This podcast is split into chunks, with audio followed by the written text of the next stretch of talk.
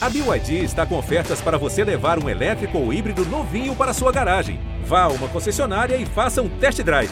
BYD, construa seus sonhos. Bem o Djokovic. Vibra, Nil Sérgio. 6 a 4 ele tem dois match points. Federer tem três match points. Mais um match point para Rafael Nadal. Serena Williams tem o duplo match point. Olá, amigos que se ligam no Match Point. Estamos chegando com mais uma edição do nosso podcast do tênis. Para você consultar as edições, eu sempre lembro no início aqui o endereço para você já é .globo barra matchpoint e as notícias do tênis no ge.globo barra tênis para você ficar bem informado. Vamos fazendo aquele resumo da semana aqui nesta edição de hoje. É, vamos falar hoje aqui da conquista de Novak Djokovic, campeão do Masters 1000 de Paris, conquistou seu 37º título de Masters 1000, ultrapassando Rafael Nadal, que tem 36, e mais do que isso, né, batendo o recorde de Pete Sampras, né, é, como número um do mundo ao fim da temporada, a gente vai falar disso tudo aqui. É, vamos dar uma passada na declaração do humilde Stefano Tsitsipas. É, vamos falar também do tênis brasileiro. O Thiago de semifinal de Guayaquil, e, e, e Gustavo Reide. Gustavo Reide ganhou mais um título na carreira dele. Gustavo Reide que vem aí conquistando bons resultados no, no fim dessa temporada. E a gente vai também falar da Billie Jean King Tennis Cup, que rolou durante a semana, né, a fase final lá na República Tcheca, com o título conquistado pela Federação de Tênis da Rússia é, comandada pelo capitão Igor Andreev. A gente acompanhou durante toda a semana no Sport TV. Aqui, para debater comigo esses assuntos é, que envolvem o mundo do tênis, Ricardo Bernardes, Narc Rodrigues Domingos Venâncio.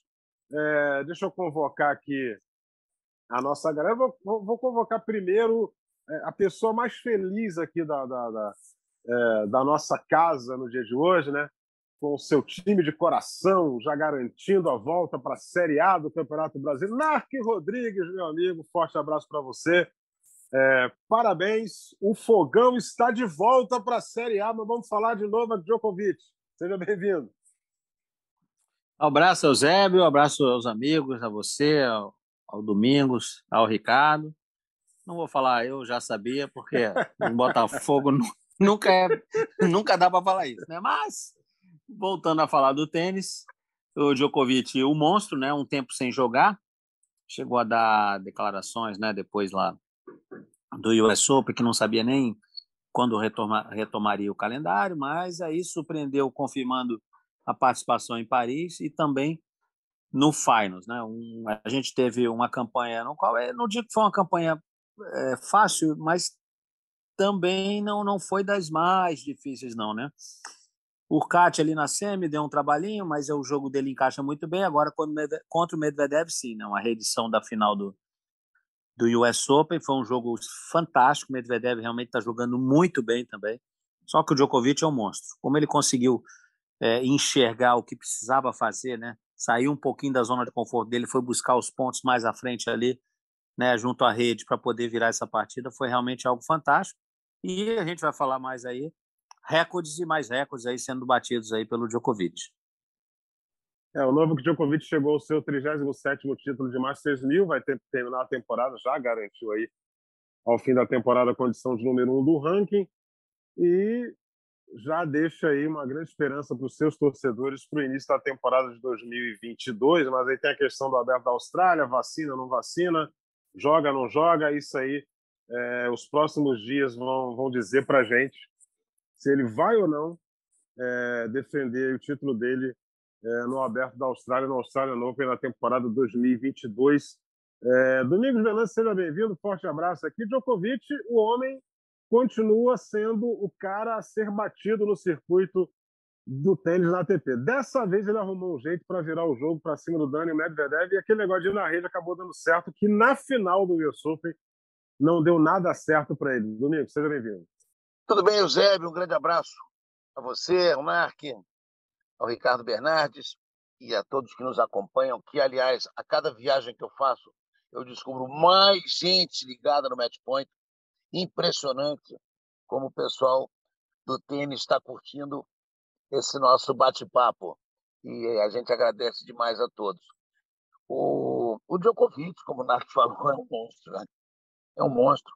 Para quem gosta de, de, de números, ele está caminhando muito rapidamente para ser o maior de todos os tempos, em números. Eu gosto de um pouquinho de subjetividade nessa, nessa questão. É, então, uh, penso um pouco antes de qualificar qualquer jogador como o maior de todos os tempos, qualquer um deles.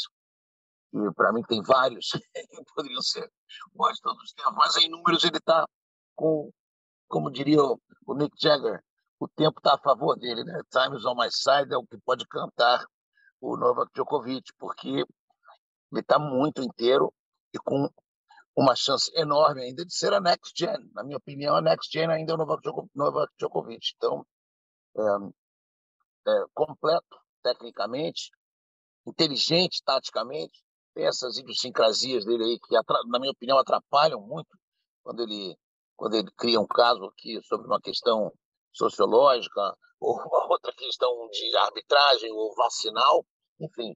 Mas ele está passando por, por, cima de tudo isso, né? E essa vitória em cima do Medvedev foi um carimbo, né? Depois da derrota no US Open. Legal, Domingos Venâncio aqui na sua primeira participação. Ricardo Bernardes, seja bem-vindo aqui ao nosso podcast. Forte abraço para você. Estamos começando aí mais uma semana e falando de tênis, o Novak Djokovic, imparável. É, e ainda tem o Finals, né? Ainda tem o Finals para ele terminar a temporada aí com chave de ouro, Ricardo. Olá, Eusébio, um abraço para você, para o Feliz da Vida, Narco Rodrigues, para o Domingos Venâncio. Pois é, foi uma final espetacular, né? Um jogo que era muito aguardado, porque, como o Narco falou, assim, no caminho do Djokovic não tinha sido tão complicado assim. Né? O Futiovic na primeira rodada, que ele fez um jogo de três sets, aí depois o Monfils ele não precisou jogar, uma vitória fácil contra o Taylor Fritz, aí sim, contra o Urcat ele já não, já digamos assim, foi quase na bacia das almas, virou um jogo, ganhou no tie-break do, do, terceiro set. E contra o Medvedev, tinha aquela grande expectativa muito em função de como tinha sido a final do US Open. Não tanto pelo resultado, mas como tinha sido o jogo, né? um atropelo do Medvedev. E o Medvedev em Paris jogando muito bem, vencendo o Zverev com uma facilidade tremenda. Né? Então chegou com moral lá em cima para enfrentar o Djokovic. E o Djokovic aí mostrou por que, que ele é o Djokovic. Né? Ele, ele entendeu algumas coisas do jogo, é, dificilmente bateu duas ou três bolas do, da mesma forma, sempre buscando variar. Como o Narc falou, buscou chegar mais à frente, abusou de deixada, tentou o tempo todo é, tirar né, o Medvedev do equilíbrio. Só que o Medvedev é curioso, né? Porque o Medvedev ele é um jogador muito alto, quase 2 metros de altura, não 1,98m, e ao mesmo tempo ele tem uma mobilidade muito boa para a altura, ele chega bem nas bolas, ele se mexe muito bem. Então isso isso Djokovic tentou mesmo assim fazer com que o Medvedev não tivesse equilibrado para bater. Então, é, só que mesmo assim o Medvedev estava encontrando bolas incríveis, botando o Djokovic em dificuldade. Ele começa o jogo já quebrando o Djokovic, né? parecia que, que, que, que era um, um, jogo no primeiro set. Aí o Djokovic conseguiu retomar, foi entendendo, estrategicamente jogando, pontos longos, ralis longos, jogo de quase aí duas, duas horas e quinze de, de partida, né? Então foi um, um, um jogaço para quem gosta de tênis e o mais interessante, acho que para o Djokovic, além da vitória, além do 30 título, 37 título de Masters 1000, além de garantir que ele vai terminar pela sétima vez um ano como número um do mundo, foi a questão do recado. Né? Ele mandou um recado para o circuito, mandou um recado para o Medvedev, ah, acharam que eu estava morto, acharam que o Medvedev já ia assumir aí, porque me venceu com facilidade no US Open. Não vai acontecer isso não, eu sou o Novak Djokovic, eu sou o número um do mundo e eu quero continuar sendo. Né? Foi o recado que ele manda para o circuito. Vamos ver como vai ser agora no Finals. Né? Como o Narco falou, até me espantou a decisão de jogar Paris. A gente sabe que historicamente Paris é um torneio meio esvaziado, né? justamente pela data. Djokovic foi e se deu bem, né? Agora o Finals é outra história, um torneio maravilhoso também de acompanhar.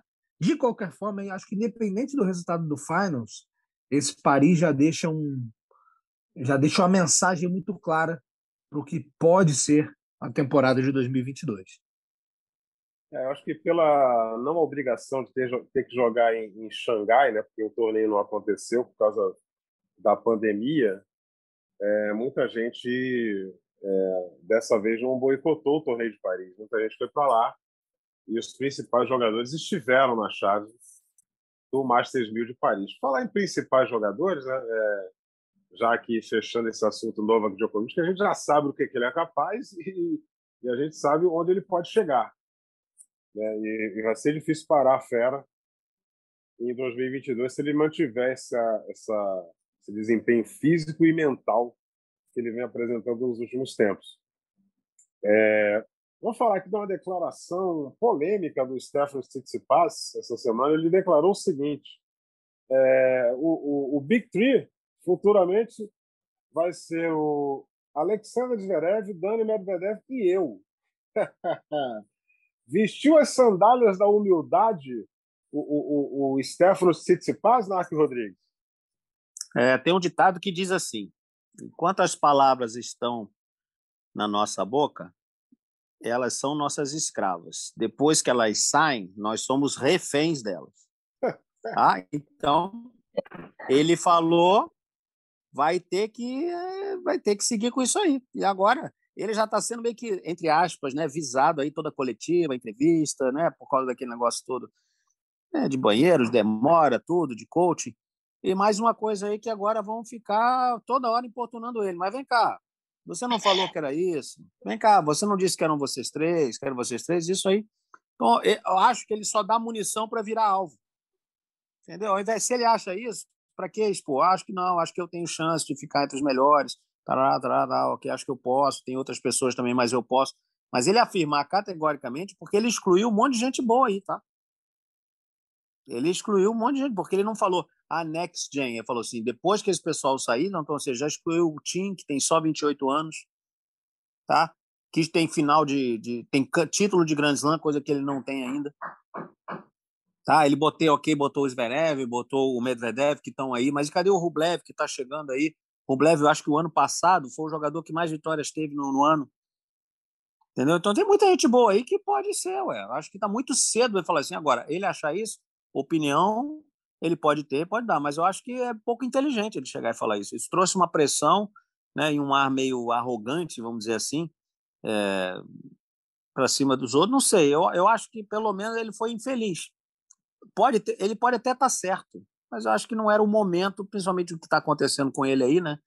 Que está tá precisando de um bom resultado. Aliás, também falou, o Ricardo falou aí, Monfils desistiu contra o Djokovic, o Tsitsipas também desistiu no meio de uma partida aí. Tá perdendo 4 a 2 e desistiu. Não sei se foi contra o Urcati, alguém assim desistiu também e, e ficou fora. Eu não achei, acho que o jogador às vezes precisa pensar um pouquinho até o assessoria, não sei. Acho que não, não era a hora, o momento para ele falar isso. Bom, agora vai ter que conviver com isso. É, o, o, o, o, Ricardo, é, você acha que o, o Tsitsipas ele, ele mudou o foco da carreira dele? Porque ele começou tão bem, né, apresentando um jogo tão consistente, jogando de igual para igual com os grandes jogadores do circuito. E aí, de repente, ele come, começou a, a se preocupar com fatores extra-quadra, Aí começou a dar pitaco, opinião de que tinha que mudar a regra disso, a regra daquilo. Você acha que ele desviou um pouco o foco da carreira dele, Ricardo? É, Zé, tem alguns fenômenos acontecem, mal comparando, tá? Foi um pouco do que aconteceu, digamos, com o Djokovic, que no início era um cara, pô, jogava muito bem, era um cara carismático, fazia as imitações dele, o público adorava, e começou a ganhar algumas coisas e foi mudando um pouco esse comportamento, foi ficando um pouco mais arredio, um pouco entrando em questões que desnecessárias. E o Tsitsipas está indo um pouco por esse caminho, só que com uma diferença, né? Ele ainda não ganhou o que o Djokovic tinha ganhado. 120 grandes é, lãs, né? Exato, essa pequena diferença que, que não dá muito para entender. E foi o que, que o Narc falou, assim, além de uma pressão desnecessária, é, uma coisa assim, se ele falar, pô, eu, eu, não, eu não sei qual foi a pergunta, tá? A gente não viu, eu, eu, eu vi a tradução de vários sites, não só sites brasileiros, mas um, de um site português, o Bola Amarela, que, é, que é muito é muito conhecido, né? Que assim, uma, uma coisa se fala assim, pô, o que você acha que os caras estão para parar? Quem vai dominar o circuito? Aí ele podia, pô, olha, eu acho, olhando assim, que de repente Medvedev, Zverev e até eu. Assim, é, é, um jeito de responder. Ainda mesmo assim não seria interessante e pouco inteligente, né? Citar apenas três e com uma afirmação. Mas aí eu tô olhando a transcrição que o Bola, que o Bola Amarela fez, eu acho que ainda um pouco vai além. Ele começa dizendo que do Big Three atualmente só tem um grande jogador, que é o Novak Djokovic. Veja bem, um grande jogador, Novak Djokovic, que continua a ser o melhor do mundo. Depois dele, tem Medvedev, Zverev e eu. O próximo Big Three vamos, vamos ser nós. O próximo Big Three vamos é. ser nós, seremos nós. Gente, é, ele, é... ele aposentou o Djokovic já. Né? Pelo amor de Deus, assim, não, eu, eu acho que não é nem só aposentar o Djokovic, é assim, cara, uma declaração dessa, a gente tem vários jogadores bons surgindo aí, né? O Alcaraz está surgindo igual um fenômeno, o Yannick Sinner, que são mais novos do que eles. Pô, se esses caras evoluírem de uma maneira. Alcaraz já ganhou dele. Já ganhou dele. E assim, ele fala como se ele tivesse. Ele é um grande jogador. A gente gosta, a gente sempre elogiou o Tsitsipas quando está focado, quando está num dia bom. Mas é o que você falou, uma pressão desnecessária e outra, né? Vai ganhando antipatia dos adversários que vão ainda com mais gana para ganhar de você. Ah, o Big Three é vocês, toma aí, toma aí. E aí nos, nos resultados não vão acontecendo, a pressão vai vindo, aí vai vir a pergunta na coletiva, ué, mas você falou, hoje você é o, é o 15 do ranking, você falou que você seria o Big Three. Não tem, não tem cabimento isso, entendeu? Não, não faz nenhum sentido esse, essa declaração numa época dessa. Não tem, não tem porquê. É, eu ainda vou, desculpa, Zé, ainda vou antecipar o que pode acontecer. Numa derrota é. dele, qualquer dessa aí, vai pegar um cara mais daqueles bocudos mesmo, vai falar assim: não, estou muito feliz de ter ganho de um futuro Big Tree. Vai largar essa numa coletiva, tu vai ver. É, ele, ele tem sorte que ele é amigo do Kiri. Ele é amigão do Kiri. O Kiri não ia fazer isso com ele. Entendeu? É, mas se fosse o outro, aí o Kiris ia pegar no pé dele. É, é, Domingos Venâncio, é, prego que muito se expõe toma martelada na cabeça? É o caso do Tsitsipas? pois é. Eusébio, eu me lembro aqui de cara de um personagem fabuloso que dizia que era apenas o máximo. Alberto Roberto. É, o, o, resto, o resto é figuração o resto é figuração. Se baixou um pouco longe demais. Vamos imaginar que ele estivesse aqui aplicando aquela velha tática do John McEnroe, Jimmy Connors, que eram é, bad boys de verdade, né? Os, os, os, legítimos bad boys, e que falavam mesmo: o bom sou eu e ninguém mais. Mas esses caras se alimentavam disso de uma maneira inusitada e muito rara que é você conseguir fazer dessa pressão toda o, um aumento de qualidade. O McEnroe, quando ele, quando ele dizia que era o melhor e que não tinha ninguém igual a ele, que dizia que o Ivan Randall não tinha no corpo todo o talento que ele tinha no dedo mindinho da mão direita, sendo ele canhoto, ele fazia isso para entrar na cabeça do adversário, que era o Lendo, o maior adversário, e o Lendo levar aquela raiva, aquele ódio para dentro da quadra e se atrapalhar. Era uma coisa claramente estudada. O Jimmy Connors também, o Jimmy Connors, quando entrava botando o dedo na cara dos adversários, dizendo que era o melhor, que vivia num posto muito solitário, que era o número um, mas de onde se tem a melhor vista. Esses, essas figuras eles passavam a vida desafiando os outros, mas era um estilo natural, próprio, e principalmente de quem já tinha ganho tudo, né? tinha ganho tudo.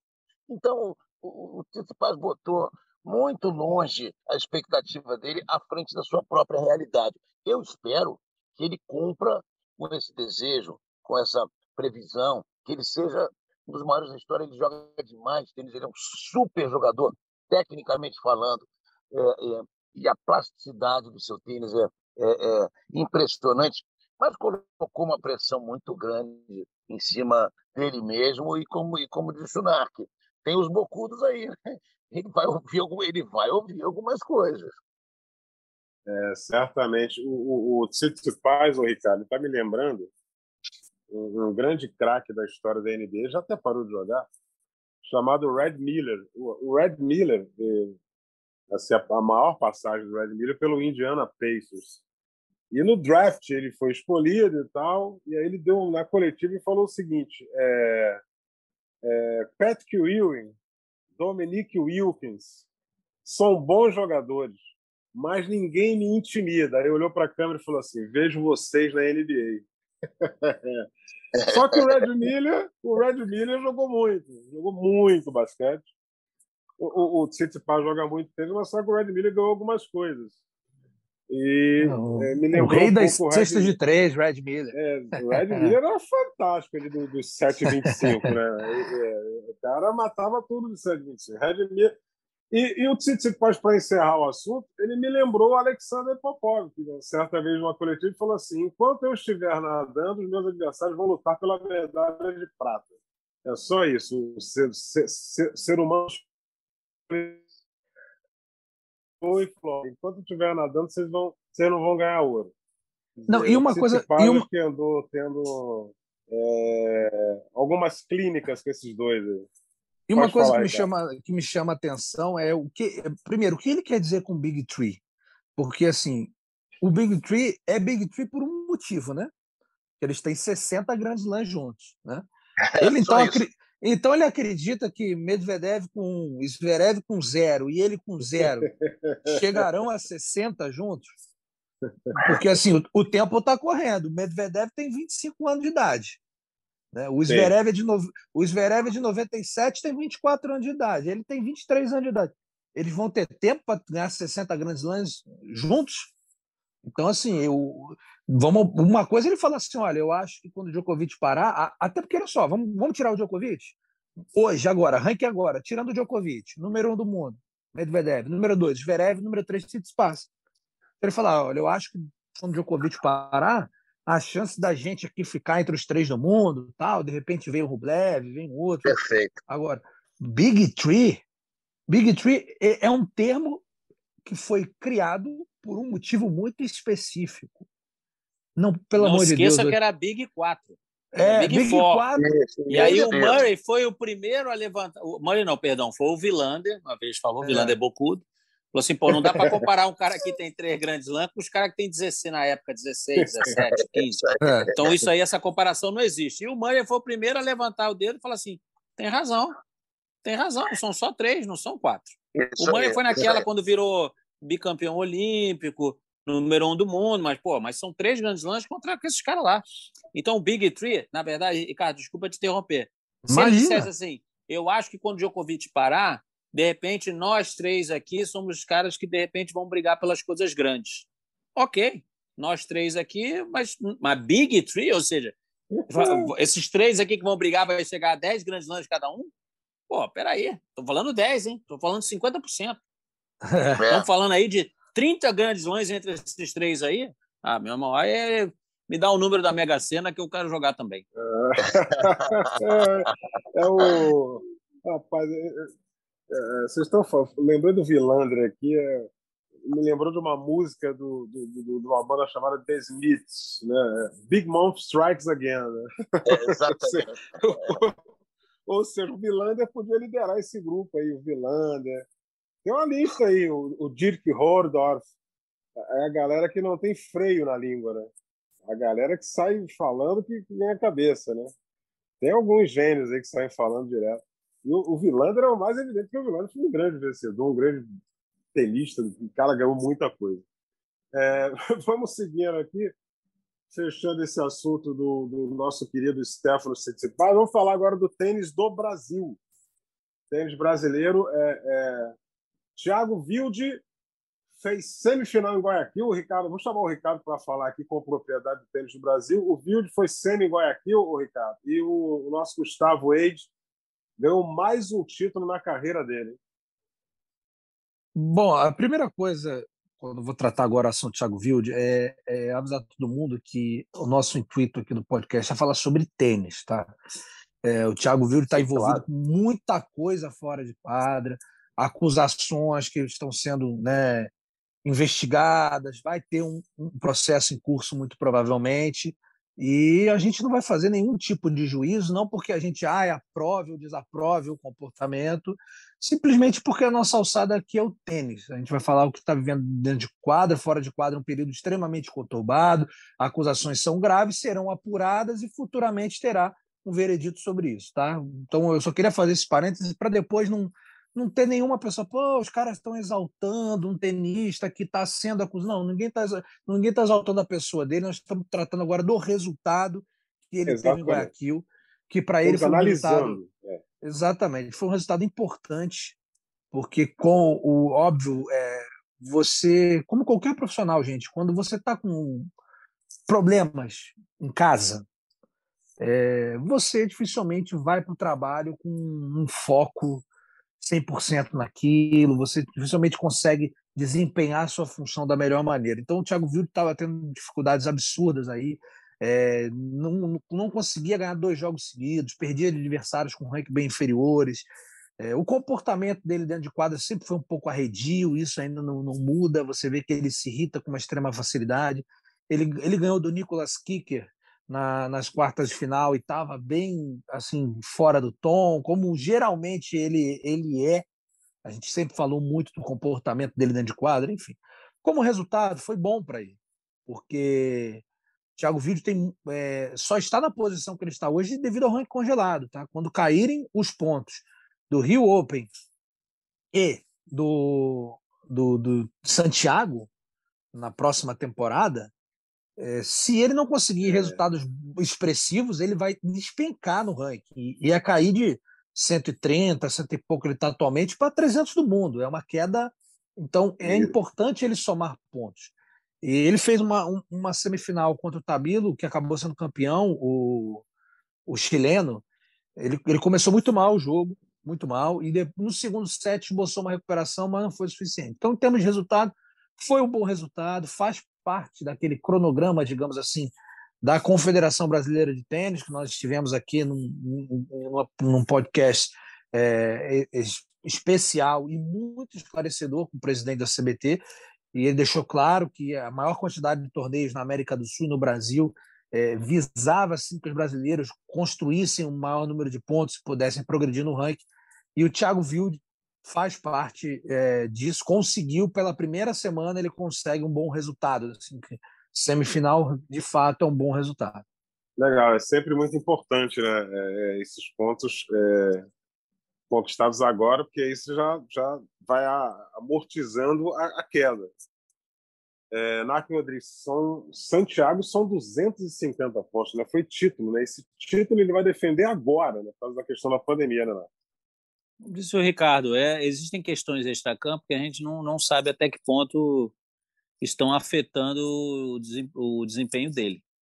Né? Essas questões já vinham, quer dizer, as questões não, perdão, até vir isso à tona, a gente já vinha aqui questionando né, e, e de certa maneira, é, falando sobre isso. Os resultados não estão vindo, os resultados não estão vindo, os resultados não têm vindo. E agora, dessa maneira. Então, esse resultado foi ótimo para ele dar uma amenizada, pelo menos, na, na queda dele que se, obviamente, se os resultados não começarem a aparecer de vez, mesmo agora consequência, com inconsistência, esse ranking vai cair. Mas é um tenista muito jovem, já mostrou que tem talento, né, que tem possibilidade de jogar lá em cima. Acho que o que ele joga, o que a gente já viu ele jogar, o Thiago Wilde, ele bateu 107, não é isso, Ricardo? 107. Então, entre os 100, ele tem jogo para ficar.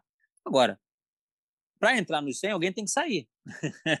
Então tem muita gente que passa a carreira inteira ali 102, 103, aí belisca com 99, depois imediatamente já sai. Não é fácil. Agora, tem talento e tem a idade a favor, né? Ele é muito jovem ainda. Vamos ver, vamos ver a estratégia da confederação. A gente já falou aqui, o presidente esteve aqui no nosso podcast e falou é que os torneios aconteçam, né? E eles estão acontecendo. Agora ninguém mais pode reclamar disso, os jogadores, basta estarem preparados e aproveitarem as oportunidades. As oportunidades estão aí. A gente vai falar do Ed daqui a pouco. O Ed já ganhou mais um torneio. Semana que vem tem outro. Depois existem os challenge. Vai ter challenge em Florianópolis. Entrou um challenge novo no Rio de Janeiro.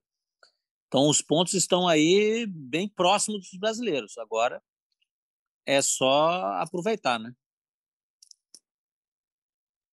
É, é vamos, vamos aguardar aí o, o, o Domingos. É, é importante essa reta final de temporada para o Vilde conquistar alguns pontos e até ganhar um torneio ou outro. A gente tem uma sequência de torneios CBT aí, inclusive essa semana é a semana de Goiânia, né? E, e, e o Sport TV vai estar mostrando semifinais e finais feminino e masculino no, nesse próximo fim de semana. para o Thiago Wilde é, são pontos importantes. E se, e se, conquistar em um ou dois torneios, já apaga um pouco essa questão extra-quadra. E aí o Rio Open de, de, de 2022, que já está confirmada a sua realização, passa a ser um torneio que as pessoas vão passar por ele ali e, e vão, pô, pô, o cara vem de ganhar dois, três torneios no fim da temporada e vão esquecer desse problema que ele vem vivendo extra-quadra, né, Domingos? É, Eusébio, o Ricardinho colocou muito bem aí no início. É, a gente conhece um sem número de jogadores que passam por problemas extra-quadra, é, dos mais variados, no feminino, no masculino, no tênis mundial, no tênis brasileiro, e é, é, tirar um pouco esse, esse, esse peso das costas com vitórias é a única solução. As derrotas só fazem aumentar a lembrança de problemas extra-quadra e não só o próprio jogador se abalando, como, como, como o público em geral é, é, passa, passa a buscar mais esse tipo de, de, de, de motivo para o jogador não estar é, vencendo. Então, uma vitória sempre dá uma amenizada, um alívio. E, é, como você falou, tem metas aqui pela frente, palpáveis, perto de casa, que é onde eles conseguem os melhores resultados. O Vildo ganhou Santiago, o, o, o, o Rafael Vestiu, presidente da CBT, também é presidente da COSAT, está tentando trazer um maior número de torneios, não só para o Brasil, como para a América do Sul, o que é muito importante para os nossos, nossos jogadores, tanto os jogadores que estão a nível de Futures, como os que estão a nível de Challenger. No caso do Thiago, que chegou a vencer torneio de nível ATP Tour, mas, ah, obviamente, com o ranking caindo, ele vai ter que ele vai ter que trabalhar um pouco mais embaixo ali. Mas uh, sem dúvida nenhuma, é uma, é uma nota muito alta para ele nesse momento ter chegado numa, numa semifinal. É um jogador com potencial físico e técnico enorme e a gente espera que ele consiga é, passar por, esses problemas e que esses problemas, na verdade, se, se solucionem lá na frente da melhor maneira possível, da maneira que tiver que ser resolvida pelas, pelas é, pessoas envolvidas e pelas, e pelas autoridades envolvidas. Né? E, e você falou agora dos torneios no Brasil, é uma excepcional oportunidade para os tenistas brasileiros. Tem um monte de torneios, Sport TV está ligado, apoiando o tênis brasileiro nessa questão, é, dando visibilidade aos nossos jogadores que podem se beneficiar com essa visibilidade até de melhoras financeiras, patrocínios. A gente espera que eles aproveitem, né? É, é o que, é o que a gente está tá esperando aí. É, e Rio do Sul já teve um bom resultado, principalmente na chave do masculino. E por falar em Rio do Sul, Ricardo, vamos destacar aqui né, é, o Gustavo Eide, né? Conquistando mais um título aí, Gustavo Eide. Ele foi muito bem em Rio do Sul, perdeu a final para o Boscardin, né? Mas é, foi finalista e conquista mais um título na carreira, né, Ricardo? É o terceiro título dele e ele tem esse vice. Então, nos últimos cinco torneios, ele chegou a quatro, a quatro finais. Né? Então, é muito expressivo. É um jogador que é, era muito pouco falado, né? No juvenil não tinha assim um, uma grande, digamos assim, projeção, uma grande expectativa em cima dele. É, veio se impressão e aproveitou muito o circuito. Já vai entrar aí na próxima semana com os pontos quando, quando entrarem, né? Na, na, na contagem entre os 600 do mundo, o que para um primeiro ano né, integralmente profissional, e é um ano ainda de muita dificuldade em relação à pandemia, é um resultado espetacular. Resultado espetacular. É, ele, ele mostra, ele saca muito bem, né? O saque dele resolve muitos problemas e a gente no Brasil tem um pouco de, de digamos, não é problemas, mas não temos um jogador muito com essa característica, né? de ser um, digamos, quase um sacador, mas ele e é muito jovem, 19 anos, ainda tem muito a evoluir, mas como a gente falou, né, de aproveitar as oportunidades e somar os pontos em casa. Ele tem feito isso. Para você ter uma ideia, ele, tem no somatório do, do, de ranking dele apenas 11 torneios jogados. Seja, nem aqueles 18 torneios que somam, que compõem né, o, o ranking, ele tem. Então, é um primeiro ano muito promissor a questão agora é sempre seguir evoluindo. Acaba que, obviamente, um jogador como ele, que tem o, saque aí, o seu ponto forte, vai também se adaptar a outros tipos de piso, que não necessariamente o piso de Saibro, que é onde estão sendo jogados esses torneios no Brasil. E pô, acaba, vamos esperar, né? Ver como o próximo ano, aí já, obviamente, melhorando o ranking, ele já vai. Ele já jogou bem um torneio de 25 mil, né? Mas ano que vem, se ele quiser continuar progredindo, vai ter basicamente que abandonar os de 15 mil e passar a jogar os de 25, subir um pouquinho mais o ranking, aí sobe o nível, vai ter que jogar quality os challenges para ver se, se consegue se firmar. É uma construção, né? Num, num, de uma hora para outra, dificilmente algo acontece tão relevante, ainda mais um tenista da faixa dele, né? É, a gente não consegue imaginar, por exemplo, vou dar um exemplo aqui, tá, gente? Não tem nada disso. Ah, ganhou um convite para a chave principal do Rio Open. Se ele ganhar o Rio Open, sim, aí ele sobe no ranking meteoricamente, vai lá para o top 100 praticamente. Fora um cenário desse que é improvável, aliás, o Rio Open, bom lembrar que já anunciou dois nomes, né? Que já, sim, sim. um já veio, o Caraz, e o outro estava para vir quando o torneio foi cancelado a pandemia, que é o Berretini, Matheus Berretini, que tem toda uma ligação histórica com o Brasil, neto de brasileiro, já teve aqui pelo Rio de Janeiro algumas vezes na sua vida, enfim. Mais para frente a gente vai falar sobre isso, só fazer esse parênteses que o Wade, fora isso, a gente não, não vai ver uma, uma evolução tão, tão rápida. É uma construção. Provavelmente o ano seguinte dele, próximo ano, também vai ser um ano de evolução. E aí, em vez de sair de 1.200 para 600 no mundo, de repente ele vai de 600 para 400, porque o, o gap vai, de, de crescimento vai ficando menor.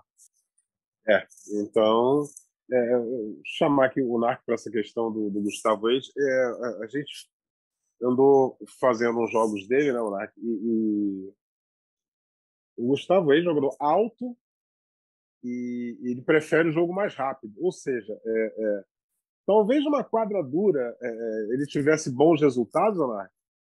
Sim, ele tem um jogo. É, existem saibros rápidos também, né? Quadra muito seca, saibro na altitude. Arthur, né? Mas ele tem um jogo base. tem, tem um jogo baseado no saque e na potente direita. Ele pode melhorar muitas coisas ainda. O Ricardo já falou em toda a questão do ranking, da evolução. A gente, todo mundo sabe aqui que eu defendo essa evolução consistente e não aquele tenista que dá uma tacada só e já sobe não sei quantas posições e, e depois não sustenta. Né? E a gente tem vários exemplos aí que já aconteceram. Eu prefiro que seja aquela coisa, desenvolvimento, vamos dizer assim, sustentável, pouco a pouco, jogando qualify, aprendendo, e aí sim. Ele tem muita coisa para melhorar, mas é um, ten, é um tenista que está aproveitando as oportunidades que estão surgindo nesses torneios todos aí. E aí ele ganhando esses torneios Futures, né? Tem mais uma semana essa semana, aí depois vem Challenger, já aí já ganha um wildcard, ou então se jogar um quali já está com bastante gente, pode até passar o quali, e Challenger entra umas questões assim que a gente não tem como como antecipar, mas é um bom sorteio, é, tem uma boa vitória aqui, outra ali. Quando você vê, já está numas quartas, já está pontuando acima do que, por exemplo, poderia se esperar, e aí o salto é maior. E esse finalzinho é hora de dar tudo, porque o circuito depois vai parar, né? todo mundo vai entrar de férias e se preparar para a temporada. Então, eu digo sempre aqui: o tenista é aquele que, que faz um bom calendário, ele se programa para determinadas é, vamos dizer assim, semanas da temporada, obviamente se a temporada é longa, mas, por exemplo, início de temporada, é hora de fazer um monte de ponto. Nem todo mundo viaja, os grandes jogadores, para esses torneios menores, por exemplo, na Austrália. Tem muita gente ali que você vai ver semifinal. Ah, chega no final do ano, fulano, fulano. 80 no mundo teve uma semifinal onde? Lá em Auckland, lá em Sydney, no início do ano. Final do ano, muita gente já cansada, interrompe a temporada, acaba mais cedo, mas, por exemplo, tem Estocolmo acontecendo, agora, logo depois de Paris, um ATP 250.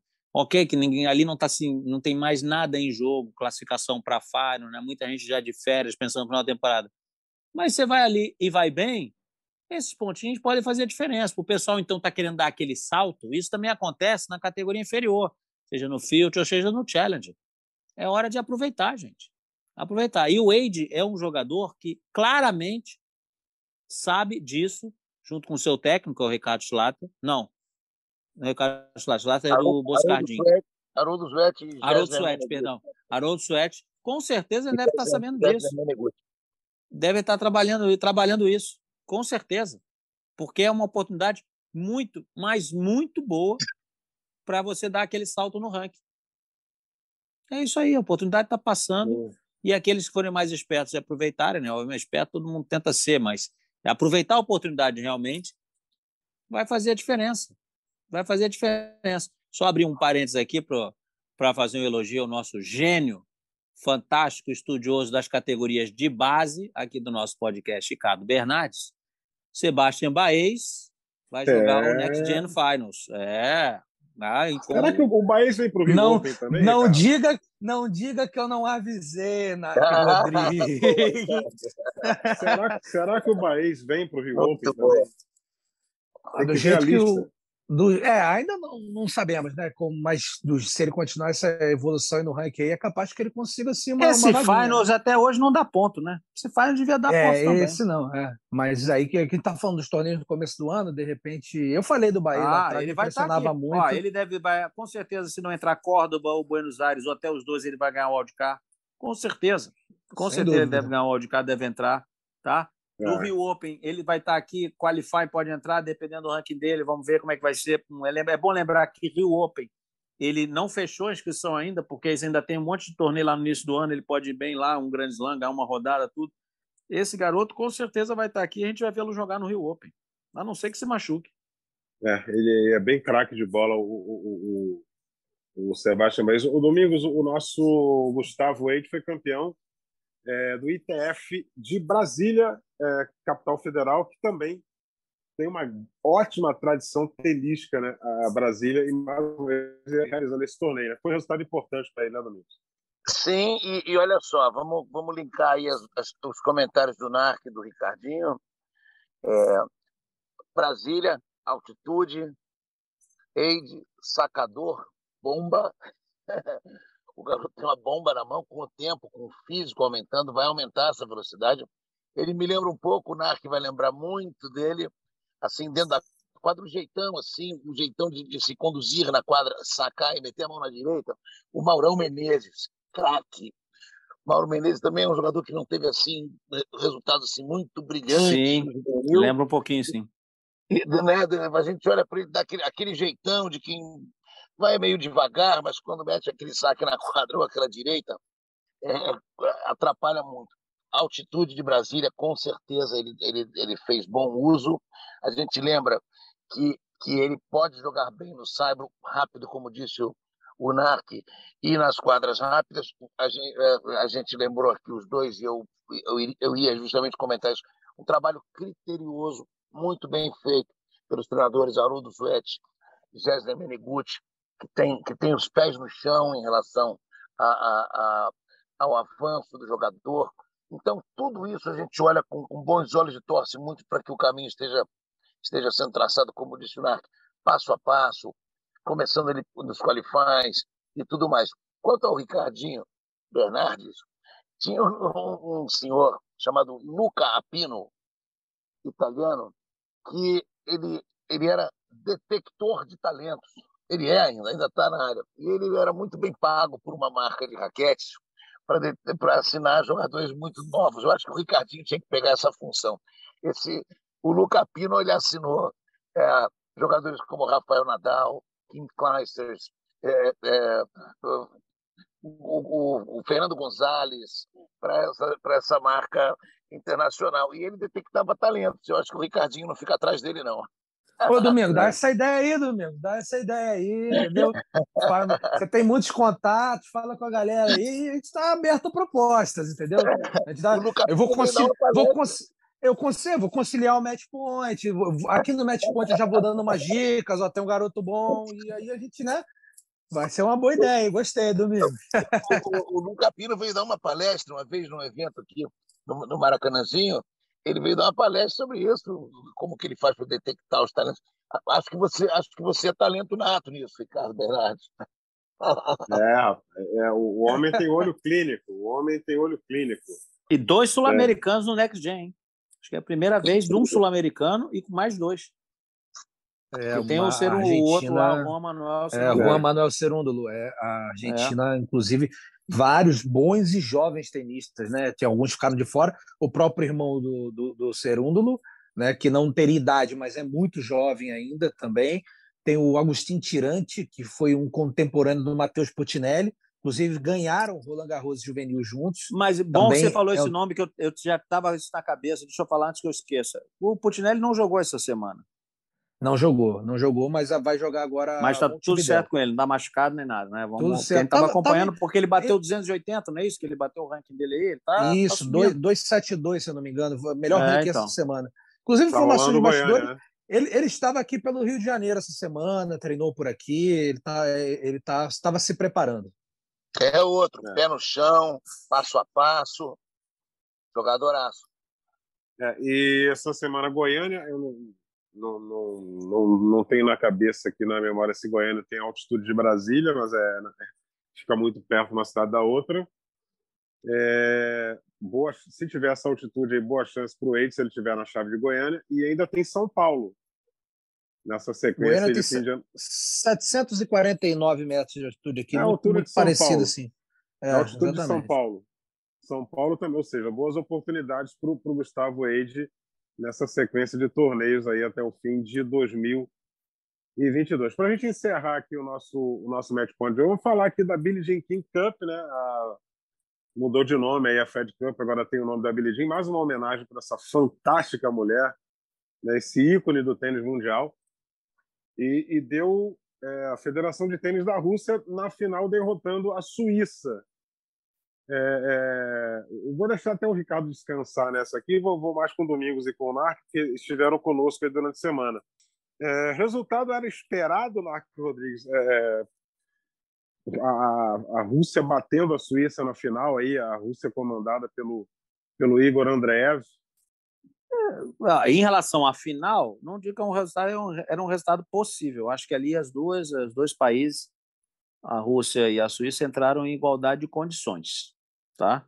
Agora, dizer que eles eram esperados os dois países para chegar à final, aí eu já não sei, porque talvez do mesmo ao mesmo tempo que a Rússia tinha uma equipe muito mais muito equilibrada, vamos dizer assim, né? Tinha algumas tenistas jovens. A Sansonova foi uma grata surpresa, grata surpresa. A Daria Kazaktina não, apesar de jovem, não vinha tendo bons resultados no circuito.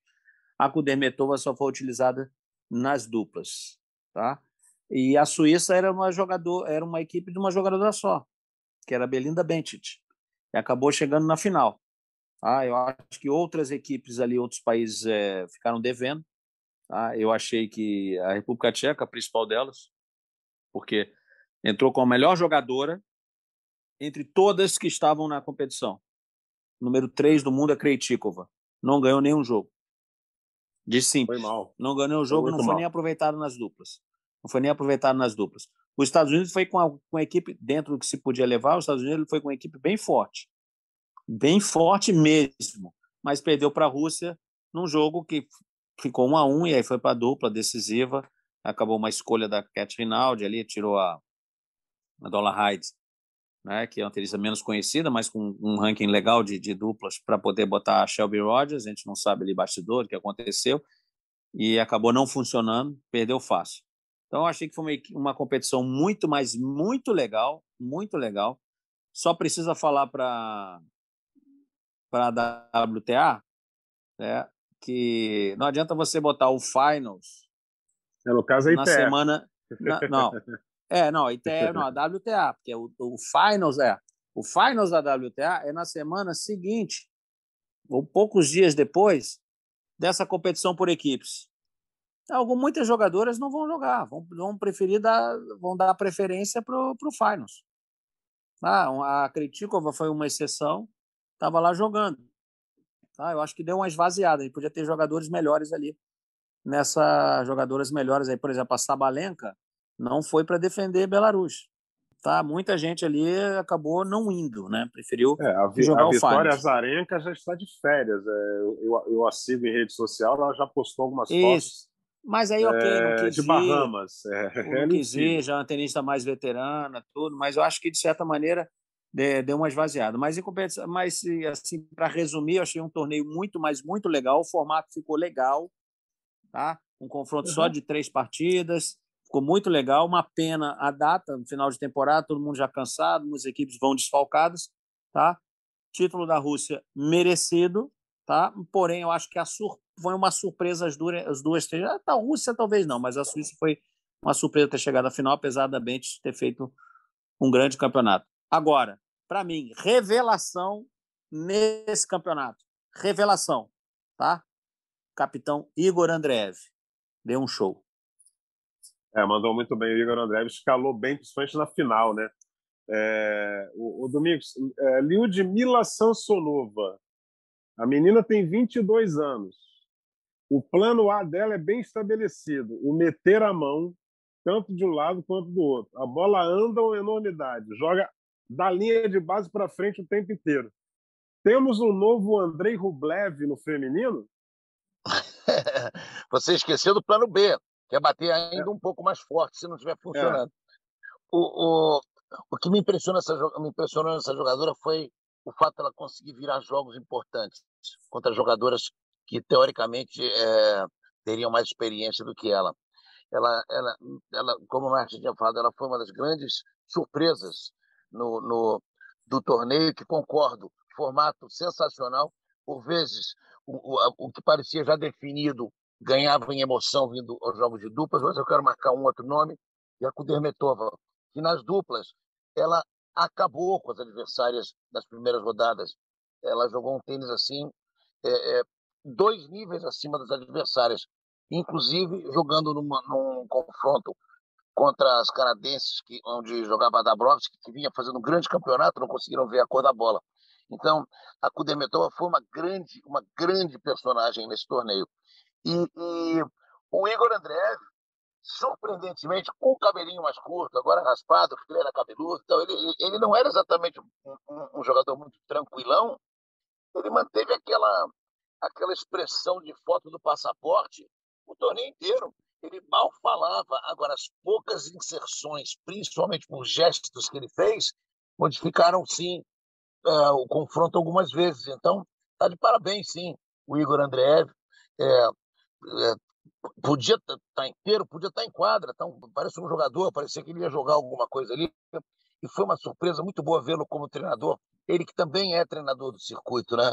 Então, é um, é um, é um técnico experiente mas uh, eu acho que, que, que quem, quem ficou devendo, República Tcheca, sim, Alemanha, para mim, uma, uma decepção a Alemanha na primeira rodada. É, a Kerber ainda fez lá algum esforço, mas as outras jogadoras decepcionaram. Mas uma equipe desequilibrada. Tinha a Kerber muito é. boa e o resto fraco. A Petkovic é, já está mais final de já... carreira, ranking está baixo. É. Equipe é desequilibrada. É, Petkovic foi muito mal na, na, na, na, na competição. É, então foi isso. É, a equipe americana, eu destaco aqui a presença da Slow Stephens e da Dani Collins, mas assim, elas não conseguiram levar os Estados Unidos à, à final da competição. Bom, semana que vem estaremos de volta aí com mais um Match Point para você que se liga aqui, que gosta da nossa resenha. Lembro mais uma vez, ge.globo barra matchpoint para você conferir as nossas edições e ge.globo/tênis para ficar bem informado sobre as notícias do tênis, sobre o, o esporte da bolinha amarela. Eu agradeço aqui a participação dos nossos comentaristas. Um forte abraço e até a semana que vem. Combinação de saque e voleio para fechar o jogo em 2 a 0.